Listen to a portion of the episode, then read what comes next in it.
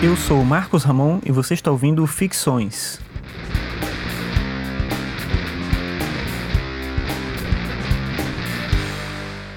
Ficções é um podcast sobre filosofia e cotidiano, e o tema de hoje é o trabalho ou o ócio.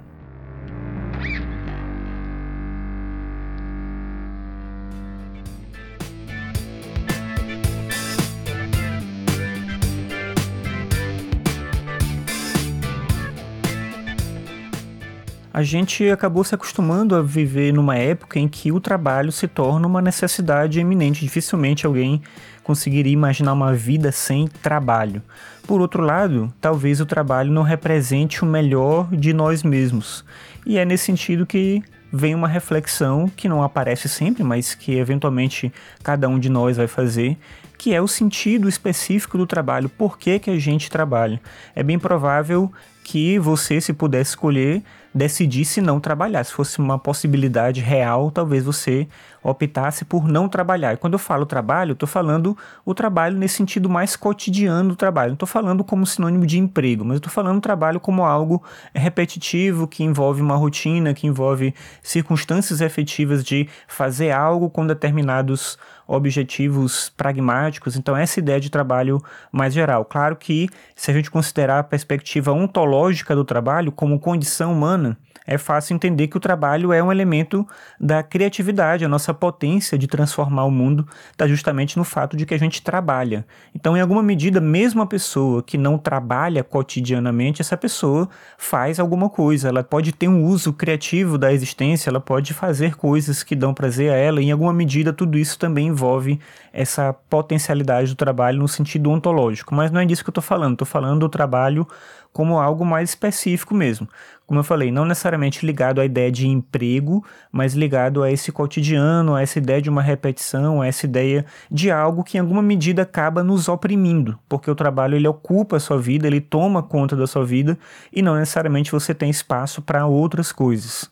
Apesar de não existir nenhuma identificação direta na própria mitologia de que nesse mito que eu vou contar aqui se fala do trabalho, muita gente procura ver no mito de Sísifo uma conexão com essa dimensão absurda do trabalho. E de fato dá para fazer essa interpretação, apesar de, como eu falei, o mito não fala necessariamente disso, pelo menos não de forma direta.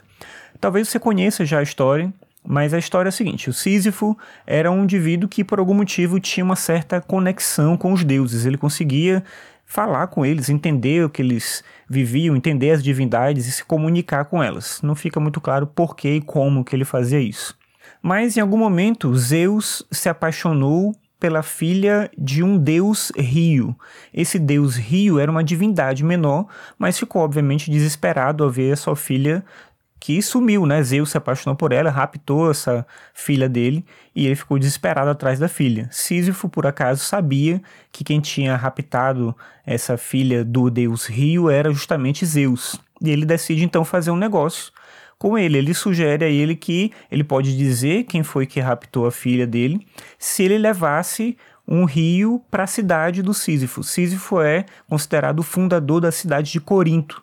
E essa cidade, por acaso, tinha esse problema de água. Então ele pede ao deus Rio, isso era muito conveniente para ele, que levasse água até aquela cidade e ele ia contar quem tinha levado a filha dele. O deus Rio, de fato, faz isso, leva água até Corinto e Sísifo então conta que foi o Zeus que raptou a filha dele. Então Zeus, obviamente, quando é descoberto, fica com muita raiva e decide punir o Sísifo. O que ele faz é mandar o próprio Thanatos, a encarnação da morte, ao encontro de Sísifo para levar ele para o Hades. Só que Sísifo é esperto, ele monta uma armadilha, prende o Thanatos, amarra ele e deixa ele dentro de um armário e aí continua seguindo a vida dele.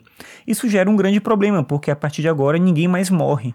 A Hades fica desesperado, ele que é o deus mais rico porque recolhe a alma de todos os vivos, agora não tem mais alma nenhuma para recolher, ele vai falar com Zeus para saber o que está acontecendo, e Zeus então investigando entende que foi o Sísifo que fez tudo isso. Nesse momento Zeus decide ser um pouco mais efetivo, digamos assim, ele manda Ares, o deus da guerra, para ir lá acabar com Sísifo e mandar ele para o mundo dos mortos, onde ele seria punido, onde ele teria ali, uma punição significativa. Só que o Sísifo, imaginando que algo pudesse acontecer, falou para a esposa dele o seguinte: Olha, se acontecer de eu morrer eventualmente por qualquer coisa, não faça os ritos fúnebres para mim, deixa o meu corpo aí apodrecendo, estragando, não faz nada para mim. Isso era importante no contexto da cultura grega, porque eles acreditavam que era a partir dos ritos fúnebres que a alma tinha permissão para entrar no mundo dos mortos, no próprio Hades. Então, tudo bem, o Ares foi lá, matou o Sísifo, a esposa, como o marido tinha pedido, não fez nada, não fez nenhum rito fúnebre para o marido, e no momento que ele tinha que entrar no Hades, ele não consegue entrar. A mensagem de Zeus era muito clara, ele teria que ser punido lá no mundo dos mortos, mas nesse momento ele não pode entrar, ele não consegue entrar. Então o Hades se vê obrigado a mandar o Sísifo de volta para a Terra e assim ele continua vivendo. Acaba morrendo eventualmente depois de velhice e aí sim ele vai para o mundo subterrâneo, ele vai para o Hades e ele é condenado a empurrar uma rocha, uma pedra bem grande até o topo de um monte e quando ele chegar lá em cima essa pedra vai rolar e ele vai descer e vai empurrar ela de novo, e essa pedra vai rolar mais uma vez, ele vai empurrar de novo, e assim pela eternidade, um sofrimento eterno. O filósofo e escritor Camus via nessa história do Sísifo uma representação do próprio absurdo da existência, como se a vida fosse essa repetição de empurrar uma rocha para ela descer e você empurrar de novo e ficar nessa repetição constante e sem nenhum sentido específico, sem nenhum propósito contínuo. Como eu falei, muita gente também vê na história do Sísifo uma representação da própria ideia do trabalho. Ainda que o mito não diga isso, é possível fazer essa associação imaginando o trabalho como esse elemento repetitivo e sem sentido, tão absurdo talvez quanto o que o próprio Camus fala.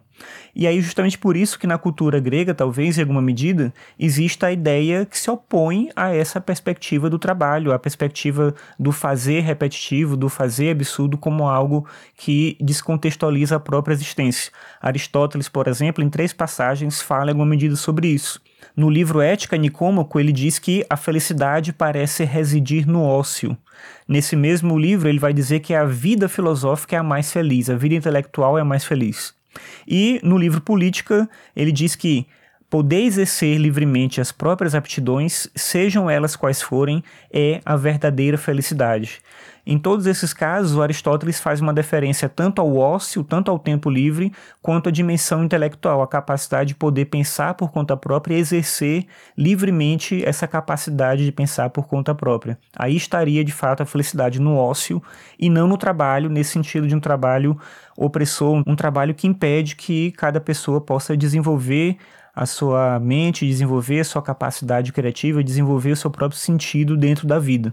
Schopenhauer, de alguma forma, concordava com essa ideia do Aristóteles, quando ele dizia que sem talento o ócio pode ser um martírio. Para o Schopenhauer, às vezes é até melhor uma pessoa se ocupar em ter que lutar pela existência, pela sobrevivência com o trabalho, do que ter que lidar com a existência livre se ela não tiver um talento de fato. Então, para muitas pessoas, o trabalho é uma ocupação que torna a vida suportável, enquanto que ter o ócio, se não acompanhado do talento, ter o ócio seria algo mais torturante, ainda mais difícil e quase insuportável para a própria existência. De qualquer forma, tanto nessa perspectiva do Aristóteles quanto na do Schopenhauer, eu acho que se chega à conclusão de que a vida intelectual é a mais feliz, porque na pior das hipóteses, o autoconhecimento e o conhecimento do mundo nos ajudam a sofrer menos, ou pelo menos sofrer com mais consciência.